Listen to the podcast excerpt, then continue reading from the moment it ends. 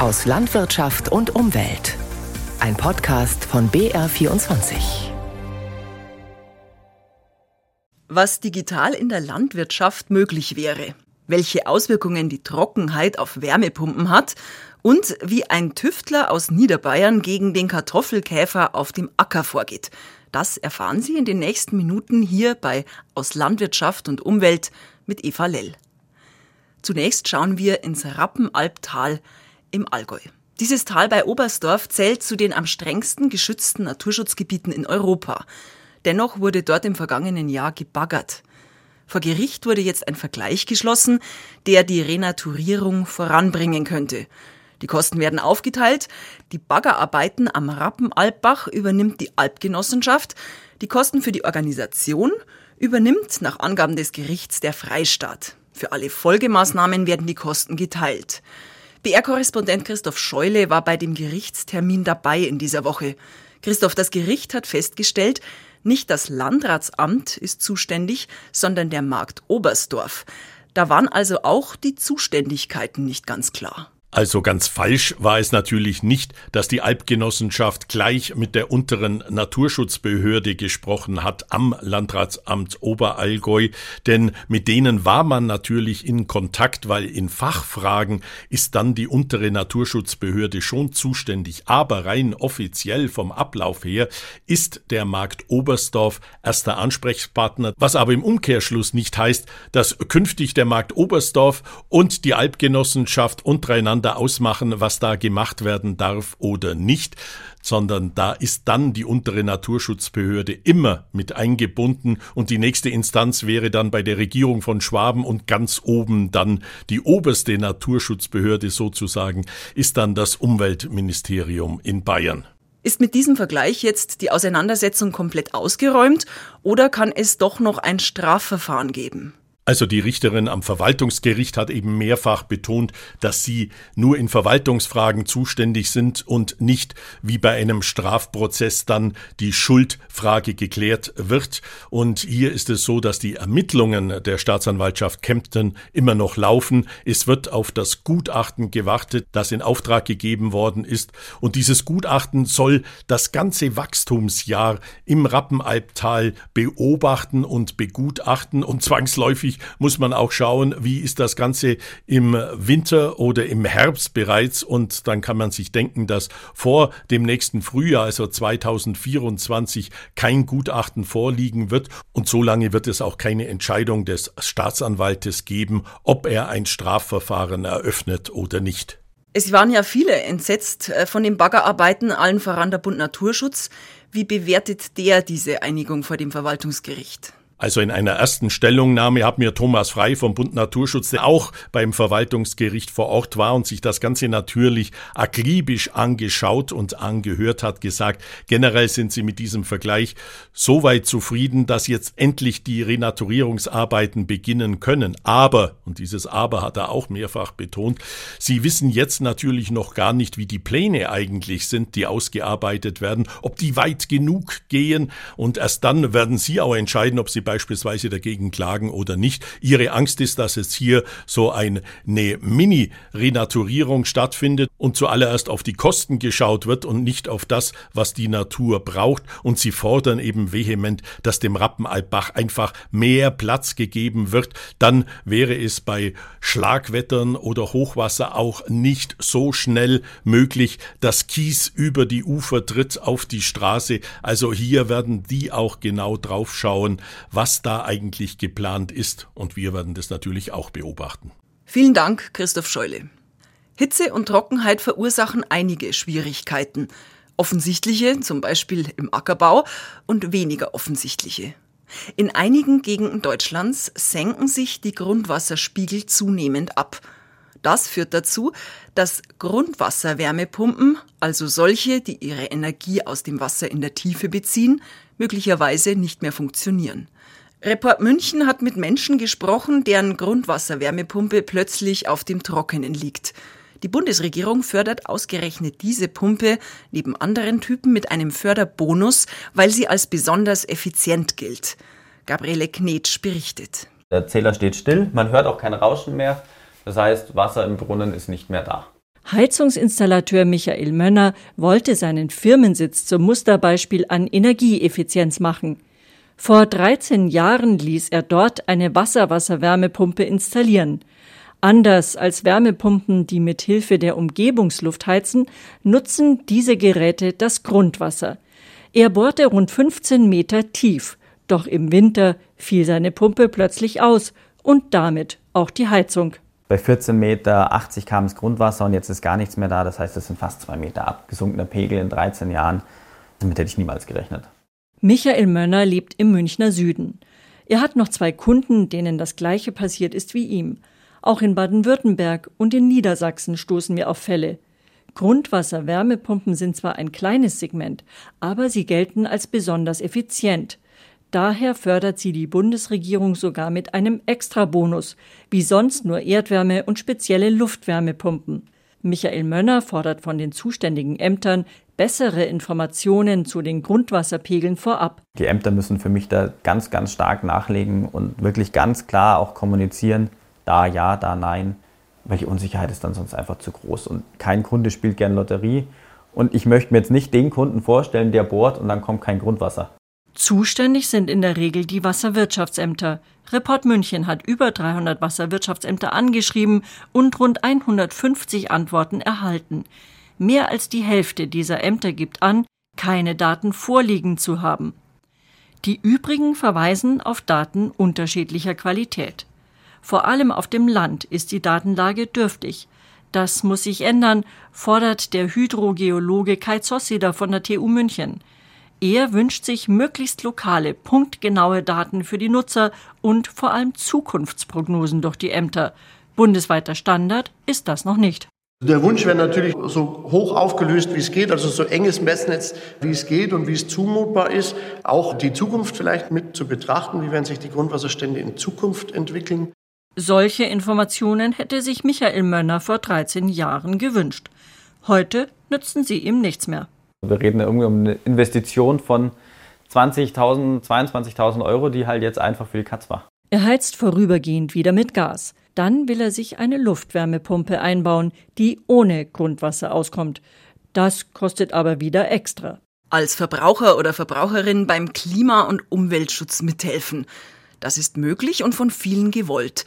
Deshalb gibt es im Supermarktregal CO2-kompensierten Erdbeerjoghurt oder klimapositiven Babybrei.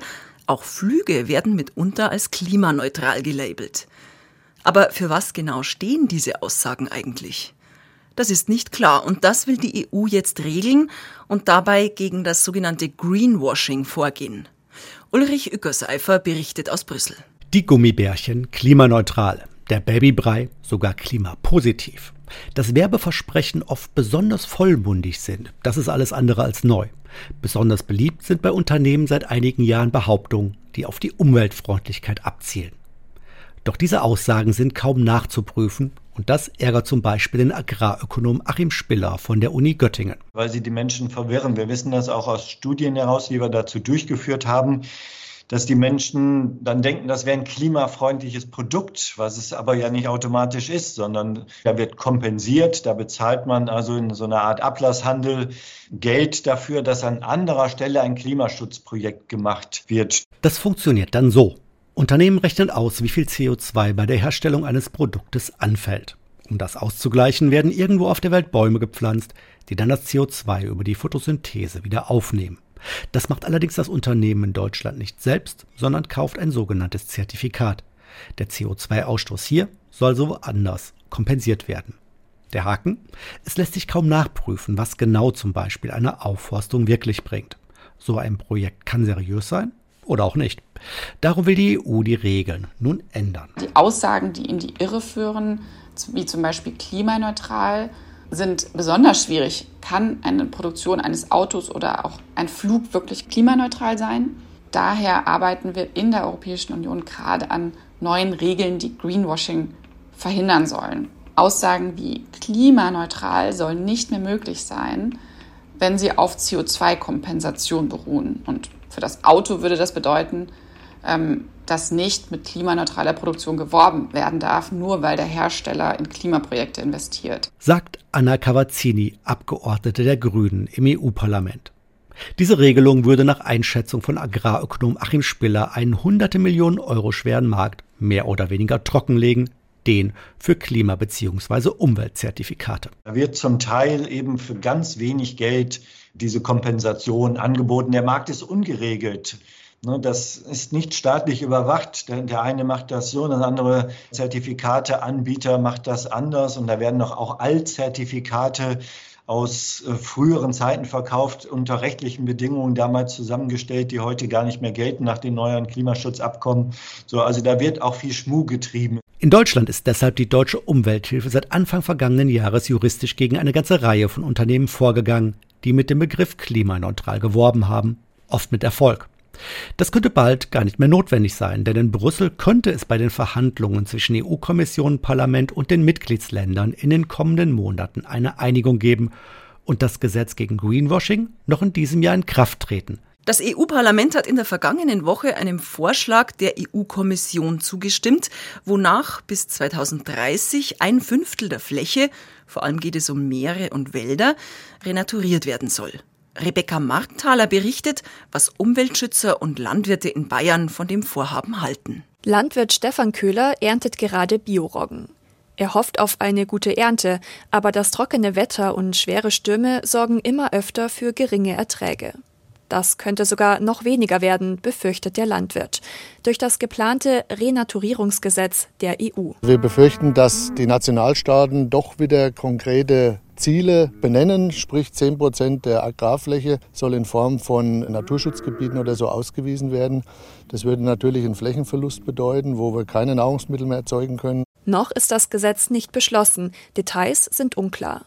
Ob auf manchen Flächen zukünftig nicht mehr angebaut werden darf, steht also nicht fest. Geplant ist, bis 2030 sollen mindestens 20 Prozent der Land- und Meeresgebiete renaturiert, also wieder in einen natürlichen Zustand gebracht werden. So sollen zum Beispiel Wälder aufgeforstet, Moore wiedervernässt und Flussauen verbreitert werden. Damit will die EU die Klimaziele erreichen. Auch der Pestizideinsatz soll reduziert werden. Landwirt Stefan Köhler kümmert sich beim Bayerischen Bauernverband um Umweltfragen. Er befürchtet noch mehr Auflagen. Wir würden uns freuen, wenn man eher den kooperativen Ansatz macht, dass man praktisch Agrarumweltmaßnahmen anbietet, die von den Landwirten wahrgenommen werden und die den gleichen Erfolg haben. Naturschützer wiederum finden EU-weit verbindliche Regeln wichtig. Biologe Ulrich Meck leitet die Arbeitsgemeinschaft Schwäbisches Donaumoos. Dank seiner Anstrengung konnten Teile des Donaumooses wiedervernässt werden wichtig für das Klima, denn nasse Moore speichern umweltschädliche Gase wie CO2. Noch ist er bei der Wiedervernässung aber auf Mithilfe der Landwirte im Moor angewiesen. Die bauen auf trockengelegten Flächen zum Beispiel Kartoffeln an. Mit der Freiwilligkeit dauern solche Prozesse unserer Erfahrung nach zwischen 10 und 15 Jahre. Da holt uns die Klimaentwicklung ein und wir hängen und hecheln im wahrsten Sinne des Wortes eigentlich ständig hinterher. Deswegen glaube ich, brauchen wir hier eine gesetzliche Grundlage. In der EU ist das Gesetz umstritten. Nach großem Widerstand konservativer und rechter Parteien wurde der Gesetzentwurf entschärft, auch beim Schutz der Moore. Biologe Ulrich Meck erhofft sich einen höheren Schutzstatus oder eine bessere Möglichkeit, die Moore entsprechend ihrer Natur zu behandeln. Momentan werden sie ja entwässert in großem Stil und wir müssen sie dringend bewässern. Das geht auch gemeinsam mit Landwirten, mit einer weniger intensiven Landwirtschaft. Denn Klimaschutz und Landwirtschaft müssen sich nicht ausschließen. Auf den vernässten Flächen im Donaumoos können zwar keine Kartoffeln angebaut werden, dafür werden Wasserbüffel gehalten, die Fleisch liefern. Eine weniger intensive Landwirtschaft und der Schutz wichtiger Ökosysteme. Das strebt auch das geplante Renaturierungsgesetz der EU an. Doch komplett durch ist die Sache noch nicht. Nach dem Votum im EU-Parlament wird es jetzt noch Verhandlungen mit den Umweltministerinnen und Ministern der 27 Mitgliedstaaten geben. Dort wird über den endgültigen Wortlaut des Gesetzes beraten. Es kann also noch weitere Änderungen geben. Wenn alles klappt, soll das Renaturierungsgesetz bis zu den Europawahlen im Sommer 2024 endgültig verabschiedet werden. Fast alle Berufe wurden und werden durch die Digitalisierung in den vergangenen Jahren gehörig umgekrempelt. Das gilt auch für die Landwirtschaft. Ein schon mehrfach ausgezeichneter Landwirt in Unterfranken hat sein Fable für digitale Anwendungen schon in der Jugend entdeckt. Er zeigt in der Rhön, was heute schon technisch machbar ist. Achim Winkelmann stellt den Landwirt vor. Getreideernte mit dem Mähdrescher in der Rhön. Es staubt noch wie eh und je, wenn sich die zwölf Meter breite Maschine durch die Wintergerste frisst. Innerhalb der klimatisierten und staubdichten Fahrerkabine aber ist die Zukunft schon deutlich spürbarer. Agraringenieur Andreas Dörr hat neben den abgemähten Halmen auf gleich drei Monitoren alle relevanten Daten jederzeit im Blick. In Echtzeit werden die Erntemenge und sogar die Qualität der einzelnen Körner und ihre Inhaltsstoffe aufgenommen und analysiert.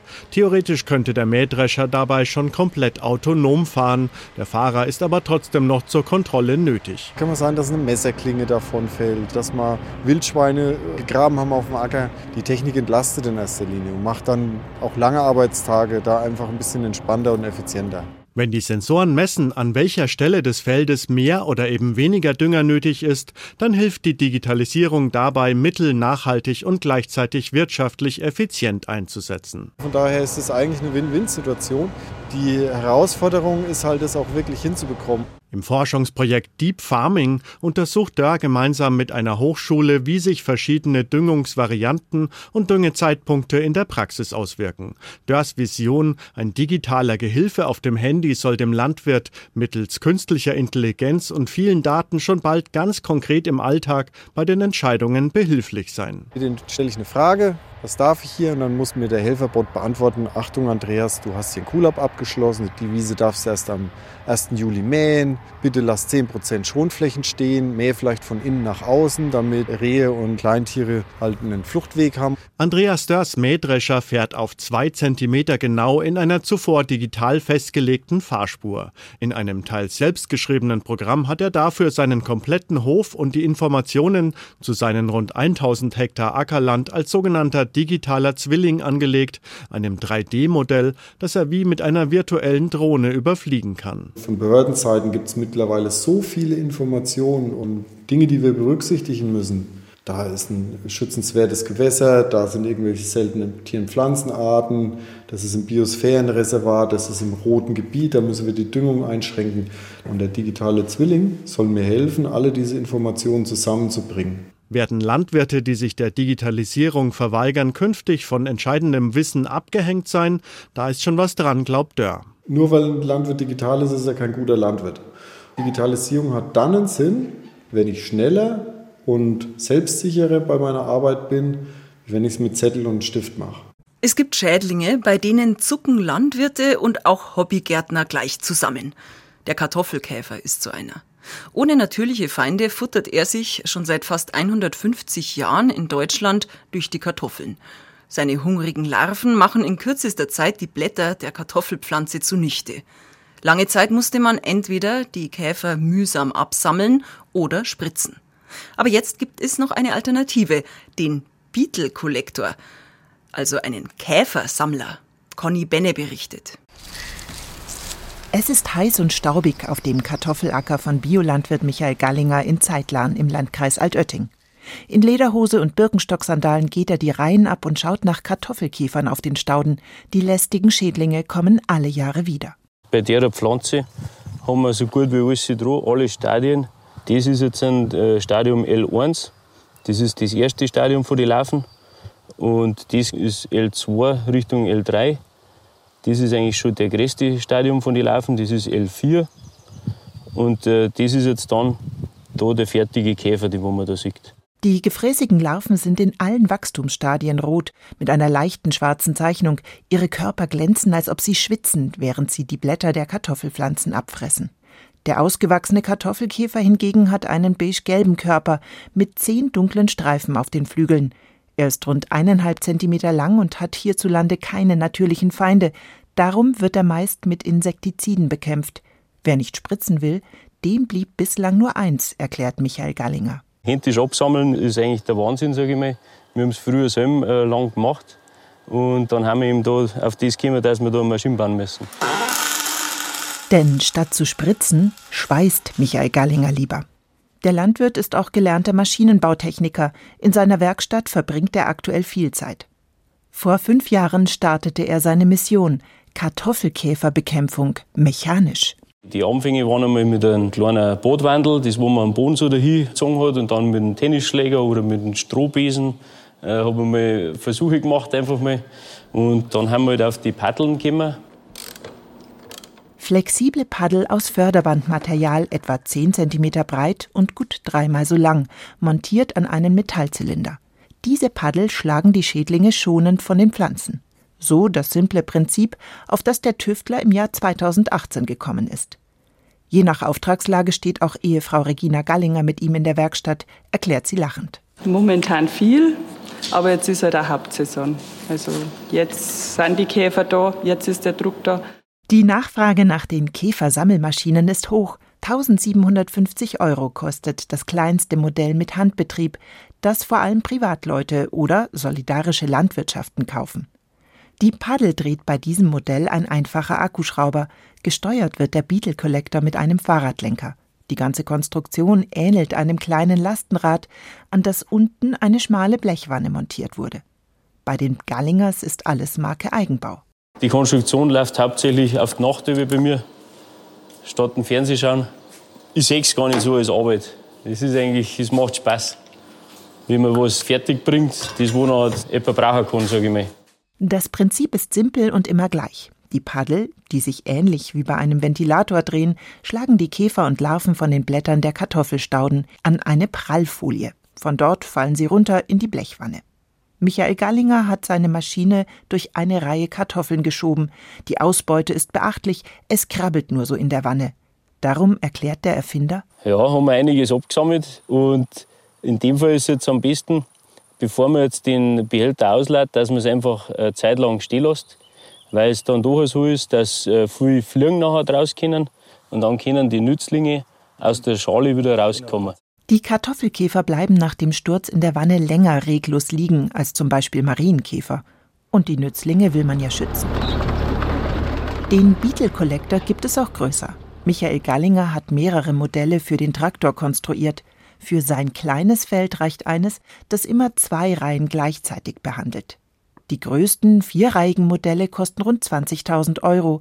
Um die Dämme nicht zu beschädigen, sind die Auffangwannen an Ketten montiert und werden über den unebenen Boden gezogen. Darüber rotieren die Zylinder mit den flexiblen Paddeln. Beim Käfer von den Pflanzenschlagen ist die Traktorvariante noch effektiver als die handbetriebene Version. Das war aus Landwirtschaft und Umwelt für diese Woche. Am Mikrofon verabschiedet sich Eva Lell.